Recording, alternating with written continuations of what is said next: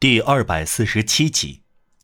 说到这里，谭纳迪埃向门边的人跨了一步，带着颤抖补上一句：“我想他竟敢像对一个补鞋匠那样对我说话。”随后他又狂暴起来，对白发先生说：“还要明白这一点，慈善家先生，我呀，我不是一个可疑的人，我不是一个无名无姓到别人家里夺走孩子的人，我以前是一个法国士兵。”我本该获得勋章，我呀，我参加过滑铁卢战役，在战斗中我救过一个将军，是个伯爵，我不知道他叫什么名字，他对我说了他的名字，但他鬼样的声音太轻，我听不清，我只听到谢谢，我宁愿听到他的名字而不是感谢，这能帮我再找到他。您看到的这幅画是大卫在布鲁塞尔画的，您知道画的是谁吗？他画的是我。大卫想让这一业绩永垂不朽，我背着这个将军越过枪林弹雨，过程就是这样。这个将军他甚至没有为我做过什么事，他不比别的将军更好，我仍然冒着生命危险救了他的命。我的口袋里装满了证件，我是一个滑铁卢的士兵。他妈的！既然我好心对您说这些，咱们了结吧。我需要钱，我需要许多钱，我需要大笔的钱。否则我就干掉你，天杀的！马吕斯恢复了一点对烦忧的控制，倾听着，最后一点怀疑刚刚烟消云散。这却是遗嘱所指的泰纳迪埃。马里于斯听到责备他父亲忘恩负义时，不禁悚然。他就要不可避免的做辩解了，他的困惑不安增加了。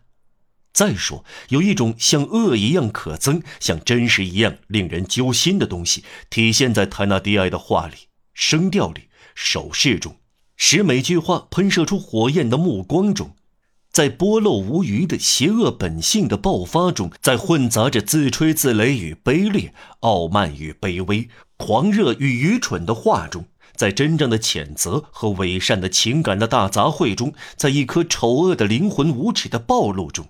在各种惊乱和各种仇恨混合的骚动中，他向白发先生提出购买那幅大师的油画《大卫的绘画》。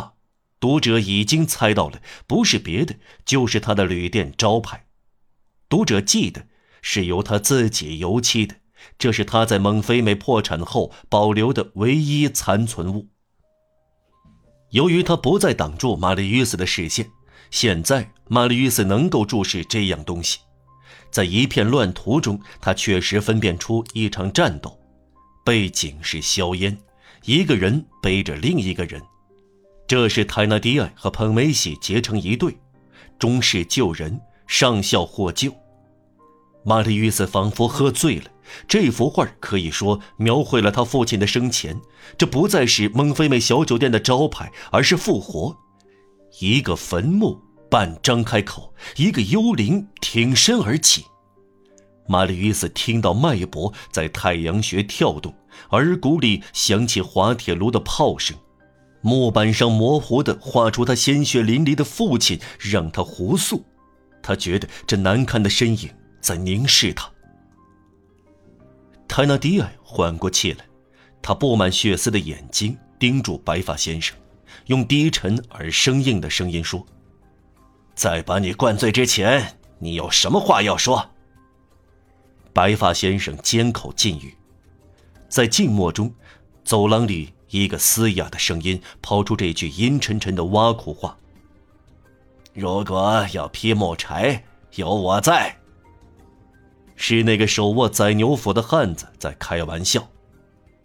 与此同时，一张毛发竖起、满是灰土的大脸出现在门口，发出可怕的笑声，露出的不是牙齿，而是獠牙。这是那个手握宰牛斧的汉子的脸。为什么你脱下了假面具？他那迪埃愤怒地朝他喊道：“为了笑。”汉子回答。白发先生注视和观察泰纳迪埃的一举一动，好像有一会儿了。泰纳迪埃因狂怒而目眩神迷，在匪巢里来回走动，自信门口守住了。他们有家伙对付一个手无寸铁的人，而且是九对一。假设泰纳迪埃的女人也算作一个男人，他责备手握宰牛斧的汉子时背对着白发先生。白发先生抓住这个时机，用脚推开椅子，用手推开桌子。塔纳迪亚还来不及回过身来，白发先生以惊人的灵活，只一纵便来到窗前，打开窗，跨上窗台，跃了过去。这只是一刹那的事。他一半在外，这时六只强有力的手抓住了他，有力的把他拉回到陋室中。这时那三个气炉工扑向了他。同时，他那低矮的女人揪住了他的头发。听到脚步声，其他强盗从走廊跑过来。那个坐在床上仿佛喝醉了酒的老家伙从床上下来，手里拿着养路工的锤子，摇摇晃晃地走过来。有一个砌炉工，蜡烛照亮了他涂黑的脸。